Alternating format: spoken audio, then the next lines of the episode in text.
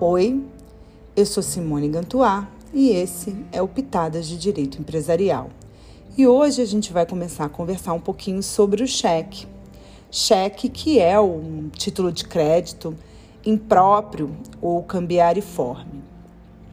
O cheque, ele está regulado na Lei 7357 de 85 e é um título cambiário abstrato, formal resultante de uma declaração né, unilateral de vontade, através da qual uma pessoa, que a gente vai chamar de emitente ou sacador, aliás, que a lei vai chamar de emitente ou sacador, é, que tem com base em uma prévia e disponível provisão de fundos em poder de um banco ou instituição financeira a ele equiparada, que a gente vai chamar de banco sacado, é, dá uma ordem a esse banco em decorrência de uma convenção expressa ou tácita para que ele é, pague à vista em seu benefício ou de terceiro e esse terceiro a gente vai intitular de tomador ou beneficiário é, nas condições estabelecidas no título. Essa é a ideia da relação fundamental que a gente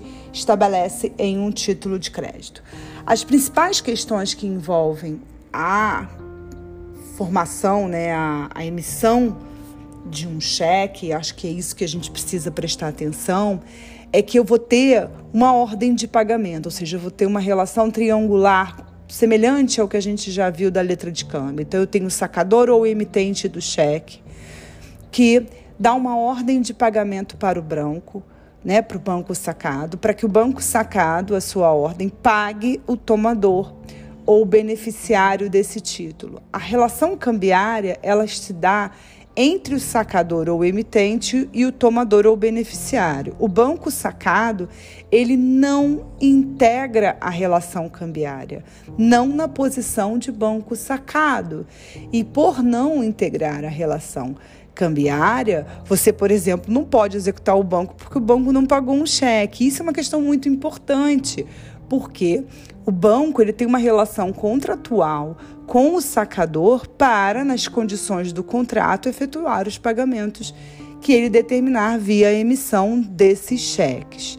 Né? Então, isso é uma questão importante porque muitas vezes a gente pensa que só porque seu nome está lá escrito no título você se transforma em devedor cambiário. E o banco sacado, na posição de banco sacado, não integra a relação cambial.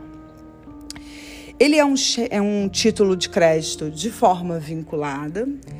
É, por isso é muito fácil de a gente perceber, porque todos os cheques têm rigorosamente o mesmo layout, né? eles têm a mesma aparência, o que muda são as cores, e isso é feito através de uma convenção regulada pelo Banco Central.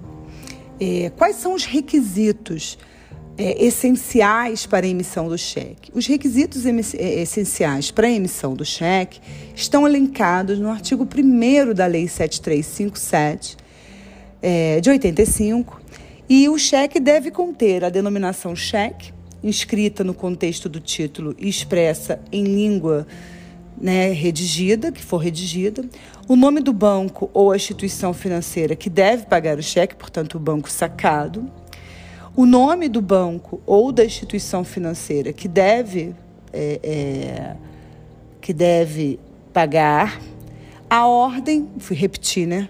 Mas é porque eu li ao contrário. A ordem incondicional de pagar a quantia determinada, a indicação do lugar do pagamento, a indicação da data e do lugar de emissão, a assinatura do emitente, que é o sacador, ou de seu mandatário com poderes especiais.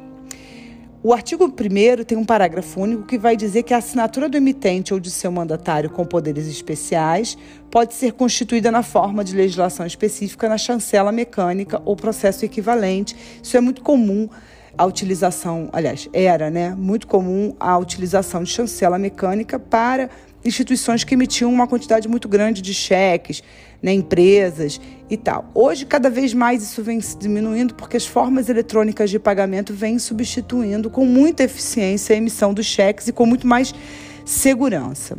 Só para a gente finalizar esse podcast, que é um podcast curtinho, a ideia dos títulos de crédito, que são assuntos muito densos, que vocês precisam ter muita atenção, eu resolvi fazer podcasts mais curtos. A gente vai falar dos requisitos que não são essenciais no cheque. E eles estão elencados no artigo 2 da Lei 7357. Ele diz que o título a que falte qualquer dos requisitos enumerados nesse artigo precedente não vai valer como cheque, salvo nos casos determinados a seguir. E aí ele vai ter só dois incisos.